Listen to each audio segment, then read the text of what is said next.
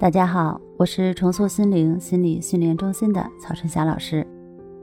最近呢，听到一位来访者和我诉苦，他说自己的抑郁症从二十多岁开始到现在，反反复复好几年了，每次呢都感觉自己快好了，结果没过多久又被打回原形，不知道是哪里出现了问题。其实，在心理咨询工作中，我发现单纯的抑郁并不多见。更多的人是抑郁和焦虑同时存在，两种情绪相互作用、相互影响。有时抑郁情绪多一些，有时焦虑情绪占主导。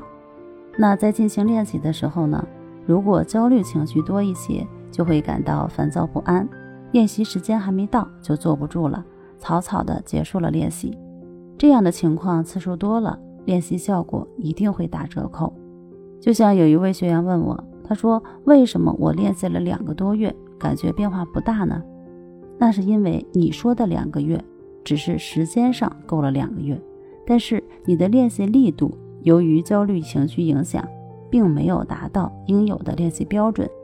我们都知道量变和质变的规律，就是任何一件事情想达到非常熟练的程度，都需要反复实践，只有练习到一定的数量，才能有质的飞跃。”这是一个因果关系，那关系法的练习也是一样。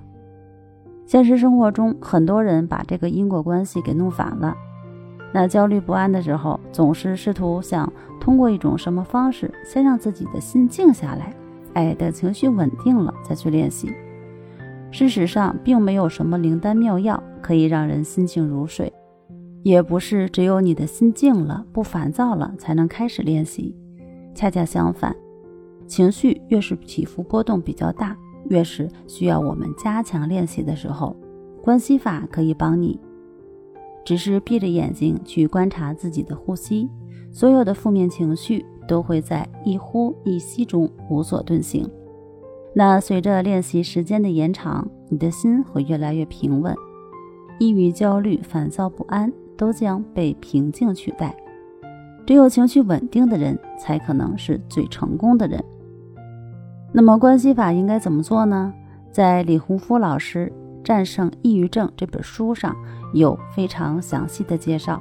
那今天在这里给大家简单说一下：你需要以盘腿的姿势坐好，盘好腿之后就闭上眼睛，把你的注意力放在鼻孔范围，去感觉鼻孔处的一呼一吸。刚开始的时候你可能不太适应啊，没观察呼吸多一会儿。头脑就会东想西想，就会走神儿。没关系，这个方法呢，不是说控制头脑中的念头不出现，也不是控制你不让你走神儿。方法的核心只有两点：第一就是保持觉知，第二就是平等心。什么是觉知呢？觉知就是你知道此时此刻你在干什么，是在观察呼吸呢，还是又在东想西想了？所谓平等心，就是不管你头脑中出现了想法，内心出现了什么样的感受，身体上有一些什么样的感觉，都不用管他们，以平等心的原则对待，外面所有的一切仿佛都和你没有关系一样。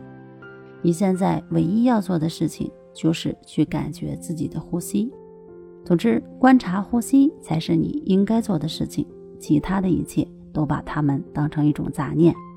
关系法练习最开始要以二十分钟为基础，每天早晚各一次，这样坚持下来，你会发现你的焦虑情绪慢慢变少，心态慢慢变平和了，自我贬低、自我责备的频率也会减少，抑郁症状也会明显改善。关系法可以让我们停止纠结，停止胡思乱想，在专注呼吸的那一刻，我们的心就在当下。